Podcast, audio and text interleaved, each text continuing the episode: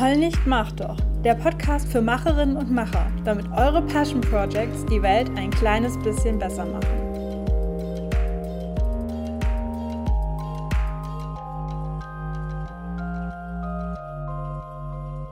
Hi, ich bin Kato und heute geht es darum, wie du einen Namen für dein Projekt findest und vor allem, was du bei diesem Namen beachten solltest. I get it. Den Namen zu finden ist super schwierig, denn der Name eines Projekts ähm, muss irgendwie am Anfang gefunden werden, damit man richtig loslegen kann. Auf der anderen Seite ist es aber vielleicht total schwierig, weil man noch gar nicht so richtig weiß, in welche Richtung sich das Projekt entwickeln soll. Und weil das einfach, außer für die kreativen Menschen unter uns oder die sehr kreativen Menschen, verdammt schwierig ist, sich einen Namen auszudenken. Es gibt verschiedene Techniken, die du benutzen kannst. Ähm, du könntest zum Beispiel versuchen, ein Wortspiel zu finden, was dazu passt.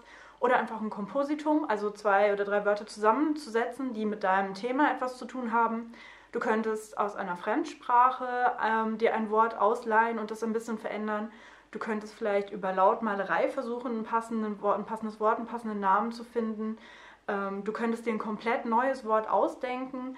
Es gibt echt viele Möglichkeiten, wie genau man einen Namen finden kann. Und das ist eigentlich auch nicht Fokus des Videos.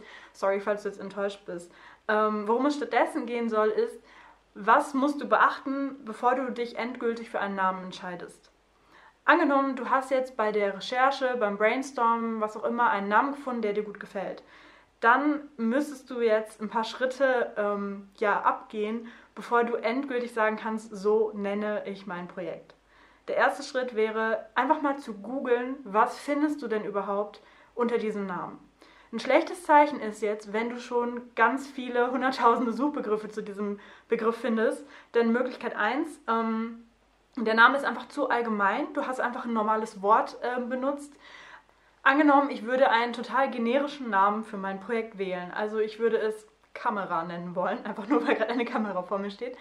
Ähm, das wäre eine blöde Idee, denn wenn ich nach Kamera google, dann finde ich mit Sicherheit ganz viele Websites von Kameraherstellern. Ich finde ähm, Online-Shops für Kamerazubehör. Ich finde vielleicht Blogs mit Tipps für Fotografen, ähm, wie, wie sie ihre Kamera bedienen sollten.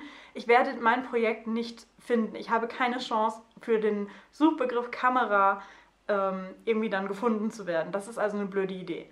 Außerdem werdet ihr möglicherweise über Google dann Projekte finden, die schon so heißen oder die sehr ähnlich heißen. Und da würde ich dann prinzipiell sagen, lasst besser die Finger davon, denn, das ist der Schritt Nummer zwei, checkt, ob es schon eine eingetragene Marke gibt für den Namen, den ihr benutzen möchtet. Wenn es für zum Beispiel Kamera, das ist jetzt ein blödes Beispiel, aber wenn es jetzt für den Namen, den ihr gerne benutzen würdet, schon eine eingetragene Marke gibt, dann ist das tabu. Wenn ihr das trotzdem benutzt, dann könnt ihr einfach verklagt werden, ähm, und das macht keinen Spaß und das ist teuer und das, ähm, da würde ich euch definitiv von abraten. Also ähm, wenn ihr jetzt zum Beispiel euch Coca-Cola 3 nennen wollen würdet oder so, das würde nicht funktionieren. Ich glaube, Coca-Cola hätte damit ein Problem. Ähm, der nächste Schritt wäre, wenn ihr jetzt sagt, okay, ich habe etwas gefunden, ähm, was mir gefällt und es ist keine Marke dann solltet ihr checken, ob die Domain überhaupt noch frei ist. Also die Domain ist zum Beispiel www.kamera.de oder .com. Es kann sein, dass es irgendetwas gibt, was nicht als Marke eingetragen wurde, aber trotzdem ist die Domain schon belegt. Ähm, und da solltet ihr vor allem auf die .de-Domain drauf achten, wenn ihr in Deutschland seid. Wenn ihr jetzt irgendwie aus Österreich zuguckt, dann die AT ähm, und auch die com. Und sowohl ähm, mit oder ohne Bindestriche, denn ähm, bei Wörtern, die aus irgendwie mehreren Wörtern besteht oder Block oder sowas in der Art, dann gibt es ja immer die Variante, schreibt man das alles zusammen oder schreibt man das mit Bindestrichen dazwischen.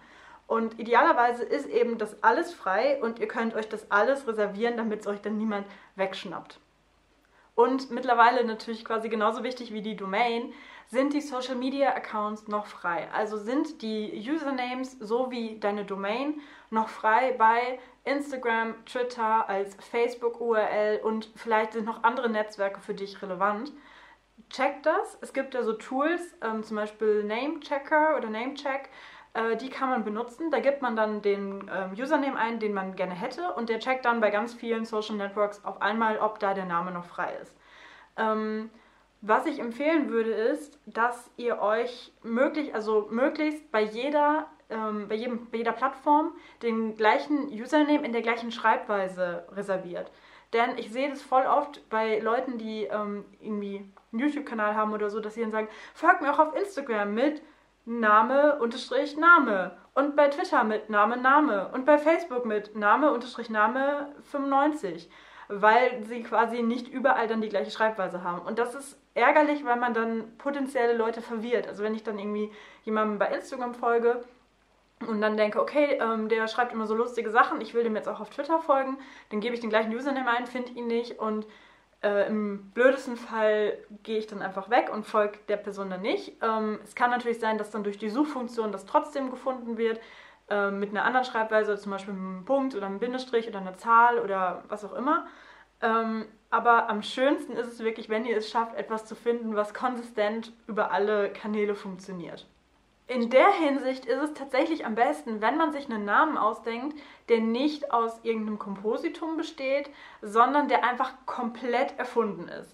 Und da gibt es äh, ganz witzige Seiten, womit man so Fantasy Name Generator, also so Fantasy Names ähm, generieren kann, die man zum Beispiel benutzen kann, wenn man jetzt irgendwie WoW spielen möchte und sich da eine Blutelfin äh, erstellen möchte diese Fantasy-Names klingen zugegebenermaßen schon dann oft äh, nach Computerspiel, aber man kann die super als Anregung benutzen und das ist jetzt quasi hier mein Secret Hack.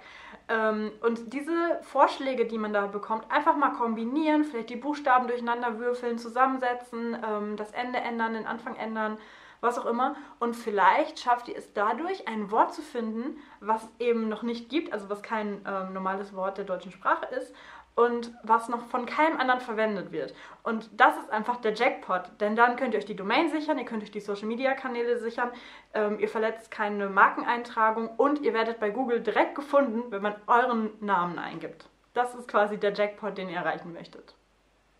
In meinem Fall war es jetzt so, ich plaudere jetzt nur aus dem Nähkästchen, Heul nicht, mach doch war die Titelstory des F-Max, ähm, als es rausgekommen ist und wurde eben dementsprechend von denen auch als Hashtag verwendet auf Instagram und so weiter. Und ähm, alles, was man gegoogelt hat, war eben in Verbindung mit dem FMAG, also Zeitungsartikel über das neue Magazin zum Beispiel. Und ähm, es war jetzt keine eingetragene Marke und ich wollte aber trotzdem sicher gehen, dass es für die FMAG-Mädels cool ist, wenn ich das benutze. Und ähm, das ist dann einfach der Tipp, die Leute einfach direkt anzuschreiben, direkt zu kontaktieren, von eurem Vorhaben zu berichten ähm, und zu fragen, hey, ähm, ich würde gerne den und den Namen verwenden, der ist sehr ähnlich zu deinem, es geht es okay für dich. Und ähm, wenn ihr das dann schriftlich habt, dann, ähm, also es ist jetzt keine Rechtsberatung, ich weiß nicht, wie das vor Gericht ist, aber das, das wäre jetzt mal so die korrekte Vorgehensweise, die ich äh, empfehlen würde, dass ihr euch das schriftlich geben lasst von einer Person, ähm, die eben Inhaber des Namens ist, der so ähnlich ist wie eurer. Und wenn ihr das schildert, was ihr vorhabt, was für ein Projekt, gerade wenn es eben nicht kommerzielle Projekte sind oder zeitlich begrenzte Projekte, dann werden die vermutlich nichts dagegen haben. Ähm, oder vielleicht, ja, wenn es irgendwie in einer ähnlichen Branche ist, vielleicht kann man dann irgendwie sogar eine, Ko eine Kooperation daraus stricken oder sowas. Ähm, ja, also das wäre mein letzter Tipp für heute.